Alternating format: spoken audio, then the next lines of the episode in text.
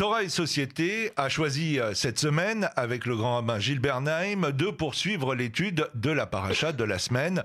Et c'est Balak, un chef d'État puissant, Balak, envoie chercher le leader spirituel des nations, Bilam, pour maudire Israël. Bilam monte sur son ânesse et de beau matin pour s'associer à la persécution, mais l'ânesse voit un ange qui lui barre le chemin Bilam la frappe, puis l'ange lui apparaît et lui indique que cette mission déplaît à Dieu, mais qu'il doit s'y rendre et ne pourra dire que ce que Dieu mettra dans sa bouche. Gilles Bernem, bonsoir. Bonsoir. Alors avant euh, de commencer euh, l'étude de cette section euh, de la Torah, on va peut-être dire un mot d'actualité avec beaucoup de choses qui se sont récemment passées en Israël. un nouveau gouvernement, un nouveau Premier ministre, un nouveau euh, président de l'État d'Israël et euh, un ancien Premier ministre, Benjamin Netanyahu, qui était au pouvoir depuis euh, plus de 12 ans, qui se retrouve dans l'opposition avec les partis ultra-orthodoxes et un parti de la droite extrême en Israël. c'est un véritable, on peut le dire, hein, c'est un véritable séisme, aussi bien pour le pays qui tourne vraiment une page de son histoire, et c'est un séisme aussi pour euh, l'ancien Premier ministre Benjamin Netanyahou. Oui, lorsqu'on regarde les réseaux sociaux, on regarde comment les gens réagissent en Israël ou en France d'ailleurs au changement de gouvernement, changement de majorité, serait-elle très faible? Les avis sont très tranchés. On ne peut pas dire que les réseaux sociaux vous aident à réfléchir. Il y a ceux qui considèrent que c'est une catastrophe pour Israël, à savoir euh, Netanyahou, c'était l'idéal, ou presque. Maintenant, on va vers l'abîme. Et puis il y a ceux qui disent euh, dehors Netanyahou, euh, heureusement que maintenant Israël va recommencer à, entre guillemets, à vivre, à aller de l'avant. Alors j'avoue que je ne m'y retrouve guère. Je n'ai qu'une réaction d'ailleurs euh, lorsque, lorsque le gouvernement a été formé en, dimanche dernier, c'est de dire au revoir et de dire la reconnaissance à l'adresse de Netanyahou. Ce qui ne signifie pas pour autant que j'ai voté Netanyahou, peu importe pour qui je vote en Israël, mais de fait, lorsqu'un homme d'État, lorsqu'un gouvernement s'occupe du pays pendant des années difficiles, et Dieu sait si l'histoire d'Israël est difficile, eh bien, de la même façon qu'à la synagogue en France, on prie pour l'État, pour ses gouvernants, pour que les vertus, les qualités et la réussite du pays, de ses citoyens soient assurées. En Israël, on prie pour euh, Medinat Israël, c'est-à-dire pour la société, pour ceux qui nous gouvernent, ici, en Israël, pour ceux qui, etc., etc. Donc, euh, de la même façon qu'on prie pour nos gouvernants, pour qu'ils fassent les choses le mieux possible, on a le même devoir de dire notre reconnaissance, et je le dis quel que soit le chef de gouvernement, et quel que soit le gouvernement, sauf si l'on était dans une situation absolument extrême où le gouvernement représente quelque chose de détestable, de haïssable. Reconnaissance et remerciement. Ensuite, bah ensuite euh, évidemment, c'est très compliqué comme situation. D'abord, les deux parties sont, les deux blocs sont pratiquement à égalité. Sais pas ce qui peut se passer. Ensuite, euh, c'est vrai que depuis deux ans et demi, il n'y a plus de budget en Israël, du fait que les gouvernements ne tiennent pas ou que la majorité n'existe pas. Donc il n'y a pas de budget. Et ne pas avoir de budget, euh, ce n'est pas à nos auditeurs qui sont de bons économistes que je l'expliquerai, ça a des conséquences. Ça a des conséquences dans un certain nombre de domaines, euh, de la santé, de l'économie, des investissements, etc c'est lourd de conséquences. Alors on comprend les raisons pour lesquelles euh, il n'y a pas de budget. On peut deviner des arrière-pensées ou des intentions derrière tel ou tel qui, à la limite, préfère qu'il y ait élection sur élection plutôt que, point de suspension. Maintenant, euh, ce que je souhaite de tout cœur, c'est que passer le temps des passions, euh, je dirais des passions dévorantes et des passions qui divisent. On est complètement pour, on est complètement contre voyons, attendons, faisons confiance. C'est un pays qui est une démocratie, qui lui ses députés, qui, élit, qui choisit son gouvernement de ce fait par les députés. Bien sûr, c'est la vie politique. Elle n'est pas toujours propre. Elle est pleine d'ambition. Elle est pleine de souhaits destructeurs des uns envers les autres. Tout ça, nous connaissons aussi bien en Israël qu'ailleurs. La seule chose que je puisse dire, n'étant ni un homme politique, euh, ni euh, quelqu'un qui a quelques intérêts à la chose, quand je dis intérêt personnel, mmh. intérêt intellectuel, oui, mais pas d'intérêt personnel à la chose politique en Israël, étant rabbin, je souhaite que chaque homme politique puisse donner, dès lors qu'il est démocratiquement élu, qu'il puisse donner le meilleur pour le peuple juif, pour l'État d'Israël. Et nous savons que la situation d'Israël est une situation qui est fragile. C'est un pays qui est très puissant et très fragile en même temps. C'est tout le paradoxe. Revenons à la paracha Balak. Israël a reçu dans les parachiotes précédentes tout le dispositif qui éclaire ce qui le constitue, la sainteté, la Kedusha, la terre d'Israël, le rapport unifié du duo ciel-terre par le Chok, c'était la paracha que nous avons étudiée euh, la semaine dernière, Israël a dû intégrer ces dimensions comme essentielles de la Torah dans sa conception intellectuelle, mais aussi dans ses choix essentiels. Ça rejoint un peu ce que vous disiez tout à l'heure euh, pour le chapitre euh, politique. Sur cette base, maintenant, le peuple se met en marche. Logiquement, nous aurions pu penser qu'avec ce dispositif reçu du ciel, le peuple allait vivre le bonheur sur terre et que l'étude de cette paracha, la paracha Balak, serait un moment de délice, loin de tous les soucis et problèmes de ce monde, et il n'en est rien. La Torah enseigne qu'Israël rencontre immédiatement l'hostilité des nations et la Torah apprend à Israël alors comment interpréter ce fait et surtout comment se comporter par rapport à cette situation. D'aucuns diraient aujourd'hui que l'hostilité à l'égard d'Israël est une constante. Comme lorsqu'on parle de l'antisémitisme, ça n'en finit pas.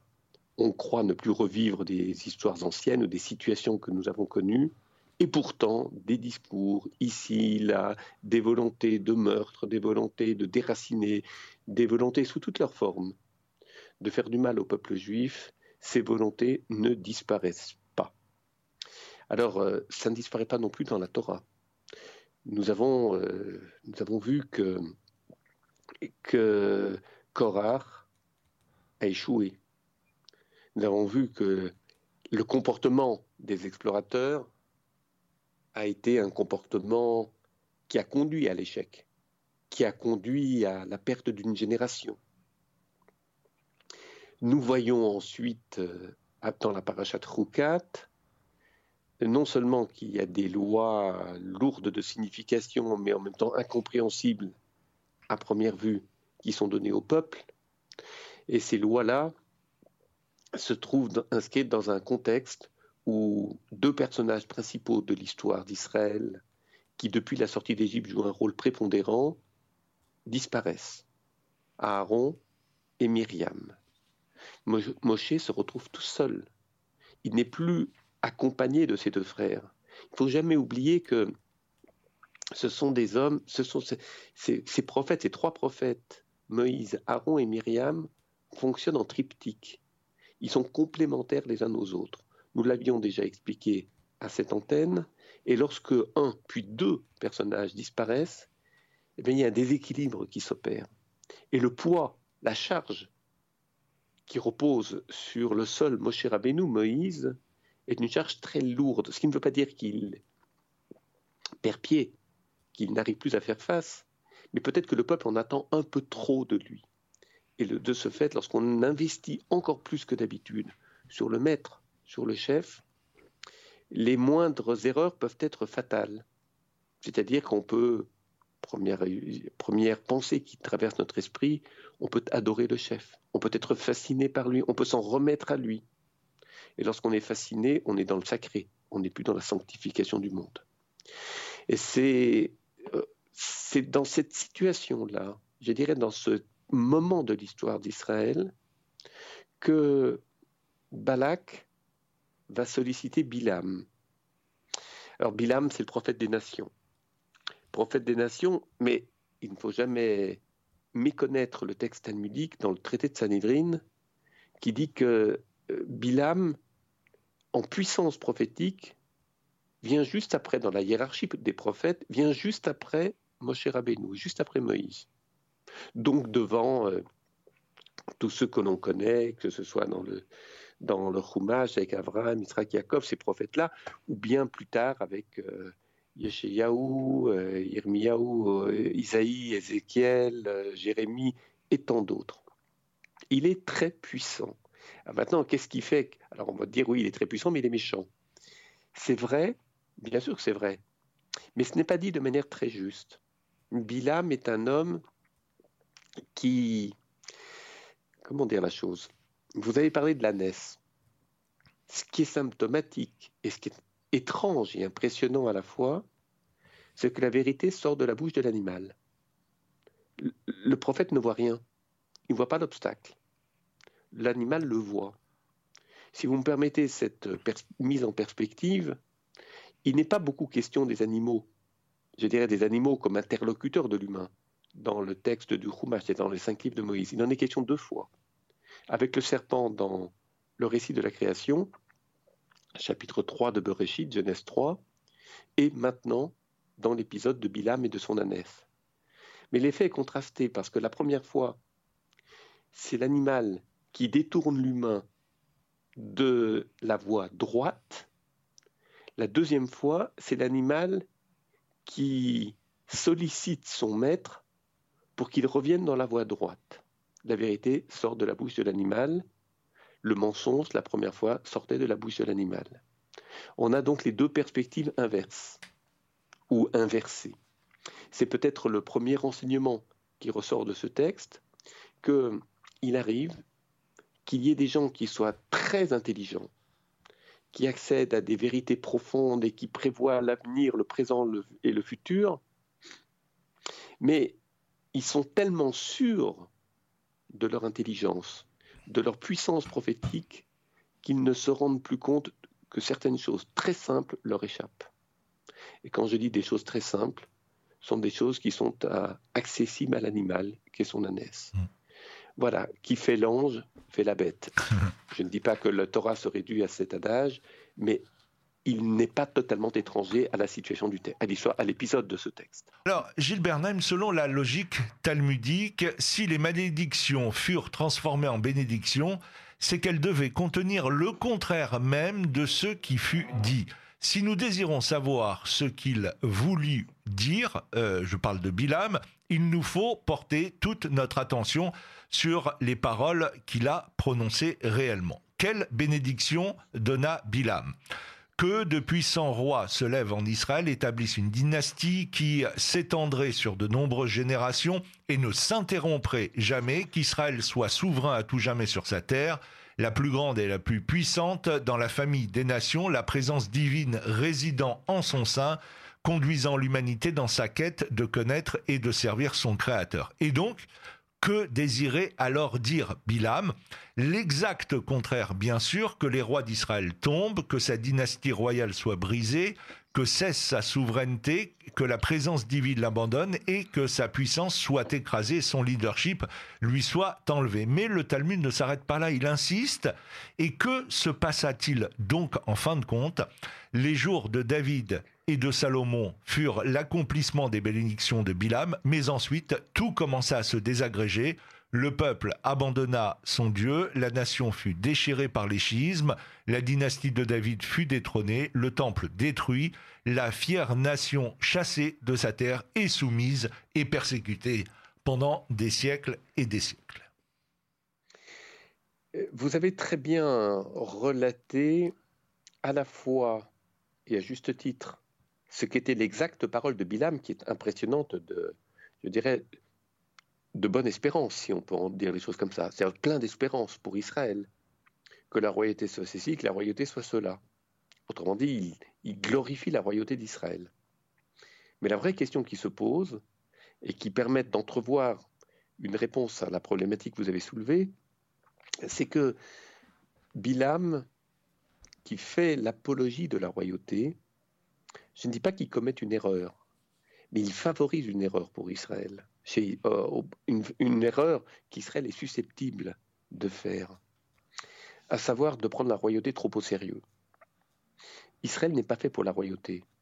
Israël est fait pour ce qu'on pourrait appeler un cadastre, c'est-à-dire un agrégat de tribus qui ont des relations très saines, très justes, très riches entre elles. Une sorte de confédération de tribus. Maintenant, si la confédération de tribus ne marche pas bien, si elle ne fonctionne pas bien, alors il y a un pis-aller qui s'appelle la royauté. On le sait. Euh, prenons l'exemple. À la fin du livre de Josué, Yahushua, Josué, vieux, sachant qu'il va mourir, fait un bilan de la conquête d'Israël jusqu'en son temps. Il est assez désespéré, il se sent assez seul. Il a bien senti que les tribus ne fonctionnaient pas bien ensemble, ne s'entendaient pas bien, et que le risque de royauté était grand. Alors il y a une période intermédiaire qui est celle des juges, avant d'en arriver à la royauté. Mais la royauté n'a jamais été une fin en soi. C'est un moindre mal. Et nous savons combien le prophète Samuel, Shmuel, était très réticent à ce qui est une royauté. Le peuple le demandait. Et vu la situation, il était nécessaire, pour que la réalité socio-politique ne se désagrège pas, que l'on choisisse un roi. Ce fut le roi Shaoul, Saül. Tout ça pour dire quoi? Qu'en fait, il flatte le mauvais instinct d'Israël en disant cela. Quand je dis il flatte, c'est-à-dire qu'il enorgueillit l'idée de la royauté. Il l'enorgueillit, c'est-à-dire qu'il fait de l'idée de la royauté un idéal, un idéal très élevé. Pas très élevé en exigence, mais très élevé en, je dirais, en puissance. Le roi est très puissant. Vous avez souligné, plutôt vous avez rappelé, que dans le texte talmudique, il est fait mention de David et de Salomon, David et Shlomo. Quand vous regardez l'histoire des trois rois, qui sont des rois prodigieux, l'un après l'autre, de manière différente, mais l'un après l'autre, il faut bien le souligner. Shaoul avait d'immenses qualités, n'a pas été choisi par Shmuel pour rien du tout, et le Talmud est très disert là-dessus.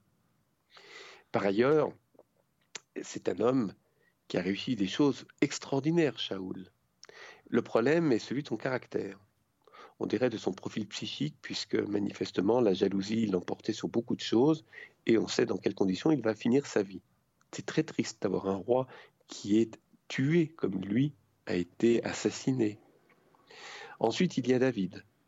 David, j'allais dire, c'est le plus grand des rois. Mais il a fait la guerre, il ne pouvait pas construire le temple, ça c'est logique. Mais d'un autre côté, la faille chez David, c'est la transmission. Le Talmud insiste là-dessus. À savoir que il a eu beaucoup de problèmes avec ses enfants. Salomon, mot mis à part. Il ne parlait pas suffisamment à ses fils. Et ses fils ont acquis une trop grande autonomie, voire un désir de se substituer au père, c'est-à-dire de renverser le père. Shlomo avait a reçu des avertissements en début de règne. C'est un homme fabuleusement intelligent, une très grande sagesse, grande beauté, un homme admiré, mais attention à la richesse. Parce que la richesse, on s'y habitue. la question n'est pas simplement euh, l'orgueil, mais l'habitude. Et quand vous avez de l'argent tout le temps et beaucoup d'argent, qu'avec beaucoup d'argent, vous pouvez faire des tas de choses, le jour où les gens ne veulent plus vous donner de l'argent, ne veulent plus travailler pour vous, ne supportez pas. C'est comme les gens qui, voyagent en business class, quand ils se retrouvent en classe économie, ils ne sont pas à l'aise. Mais alors pas du tout parce qu'ils trouvent normal de vivre, en, de voyager en business class. Pourquoi je rappelle ça? Parce que Shlomo, la cause du schisme, c'est le problème de l'argent. Le problème des femmes aussi, mais le problème de l'argent, c'est-à-dire des richesses, trop d'or. Il exigeait trop de son peuple. Il y a, eu une révolte, et le pays s'est coupé en deux. Ceux qui étaient contre lui, avec Jéroboam, ont fondé le royaume du Nord, et ceux qui étaient avec son fils, celui que lui-même avait désigné comme successeur, Roboam, ont fondé le royaume du Sud avec Jérusalem et le temple comme capitale. Mais on voit les échecs de ces rois, on voit des failles dans chacune de ces royautés. Et Bilam fait comme si ces failles n'existaient pas. Il jette une lumière trop forte sur la royauté qui va aveugler le peuple et qui va lui donner envie d'une royauté toute puissante il y a sur l'idée de toute puissance quelque chose à analyser, je terminerai ce, point là-dessus, à savoir le peuple, ni ses maîtres, ni ses chefs, ni ses rois ne sont tout puissants. Le peuple juif se définit aussi de par le rapport qu'il entretient à ceux qui sont plus faibles que lui. Et, qui, et donc, pour être à l'écoute pour être responsable, c'est-à-dire pour, savoir répondre étymologiquement responsable, pour savoir répondre à ceux qui sont plus faibles que nous, il faut faire de la place à l'autre. Il faut savoir se mettre en retrait. Il faut savoir se faire un peu plus petit. Et lorsque l'orgueil ou la toute-puissance nous habite, ce n'est plus possible. Et une des vertus centrales du peuple juif est en train de disparaître. Hmm. C'est probablement ce que espérait Bilam. Euh, pour finir, euh, Gilles Bernheim, euh, il y a un épisode dans cette paracha qui est, assez surprenant, c'est le comportement de Zimri qui est sans précédent. Jamais un prince d'Israël ne s'était comporté ouvertement de façon, je dirais, pécheresse et en le revendiquant, en prenant par exemple publiquement le mariage mixte et par extension la destruction de la cellule familiale. Cette retentissante profanation du nom de Dieu et de sa loi, de même que l'attaque personnelle contre Moïse, remet en question son intégrité religieuse émanant de surcroît d'un dirigeant incarnant un modèle puisque c'est un prince d'Israël et c'est particulièrement euh, choquant et euh, cela demande à être expliqué. L'inhabituel moment d'amnésie de Moïse ne fait qu'ajouter au mystère qui imprègne euh, ce, mini-drame dans cette, dans cette paracha. Bilam a échoué. Il a voulu maudire, de, vous avez rappelé dans, par quelle parole il s'est adressé, une bénédiction, mais une bénédiction qui glorifie l'impossible et qui de ce fait fragilise le peuple. Et nous savons que la bénédiction s'est transformée en malédiction. C'est-à-dire qu'il n'a pas dit des choses fausses, mais il ne les a pas dit de manière juste. Il a dit des choses vraies, la vérité était excessive. La royauté était anoblie, mais elle était trop puissante.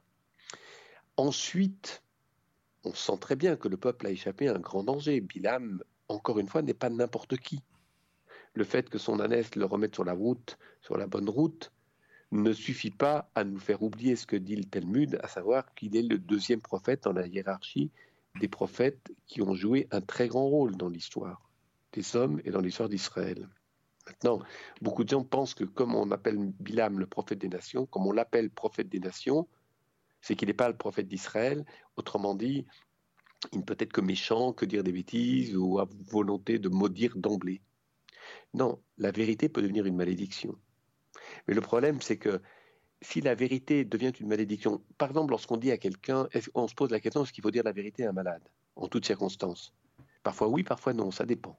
il faut voir le contexte, la personne, ce qui reste, de quoi son avenir est fait, etc., et les résistances et, les réactions qu'il a eues jusque-là ou non, ou qu'il n'a pas eues. Donc la vérité peut être une bénédiction. Dire toute la vérité peut être une bénédiction, comme ça peut être une malédiction. Mais ça, ça dépend de votre interlocuteur. Or, d'une certaine façon, il avait visé très haut ou très bas, je ne sais pas. Parce qu'en fait, comment est-ce qu'il est prophète Bilam? Il a une, lecture très réaliste du passé d'Israël. Israël est un, peuple qui a toujours voulu faire marche arrière, retourner en Égypte, on le sait. Donc il se décourage aisément. Donc quand un peuple est découragé, il est facile de le manipuler. De fait, je dirais la chance pour Israël et la malchance pour Bilam et Balak, c'est qu'au moment où Bilam prophétise, le peuple d'Israël est, je dirais, sur le bon versant de la montagne. C'est-à-dire qu'il il a une capacité à entendre des paroles dures sans être déstabilisé. Il est suffisamment lucide pour se rendre compte que la vérité des propos de Bilam comporte une part d'excès et donc que la bénédiction peut devenir une malédiction. Il en est conscient, donc il s'en méfie, ou plus exactement, il mesure dans la parole de Bilam ce à quoi lui, ce peuple, peut accéder sans prendre de risques et donc sans basculer dans l'idolâtrie, et il va tout faire pour. Mais comme vous l'avez dit, et la question que vous m'avez posée, tout de suite après, le peuple, avec des princes, va basculer dans une autre forme d'idolâtrie qui est la débauche. Et j'allais dire que à force de résister, résister, résister, il y a toujours un moment de décrochage, un moment où le peuple n'en peut plus. Il se relâche. Face aux grands enjeux, face aux grands défis, il a su faire face. Et maintenant, il se laisse aller à un compagnonnage interdit, si vous me permettez l'expression, pour parler de la débauche. Et là, c'est, je ne dirais pas que c'est le début de la fin, c'est la fin d'un début. C'est-à-dire que c'est la fin, euh, au sens que il y a de nouveau de la violence. Il y aura Pinras qui va arriver derrière et qui va passer au fil de l'épée un certain nombre de gens. C'est-à-dire que la violence va réentrer dans le camp parce que le peuple s'est laissé aller. Quand je dis laisser aller, c'est le repos du guerrier, pardon de le dire comme ça. Le repos du guerrier, c'est dire bon, maintenant, on a, on a, du temps pour soi, on fait ce qu'on a envie, ça nous fera du bien, on s'est assez battu, on a assez résisté. Il faut bien qu'on se fasse du bien. Et ça, c'est la débauche. Et là, c'est le risque d'une fin d'Israël. Et nous voyons, et nous verrons dans la paracha de Pinchas ce que fut la réaction de Pinchas et de quelle manière, durement, avec effort et non sans souffrir, Israël se réhabilitera. Gilles Bernheim, euh, je vous remercie. Euh, c'est la fin de cette émission euh, Torah et Société. On se donne rendez-vous la semaine prochaine. Bonsoir. Bonsoir.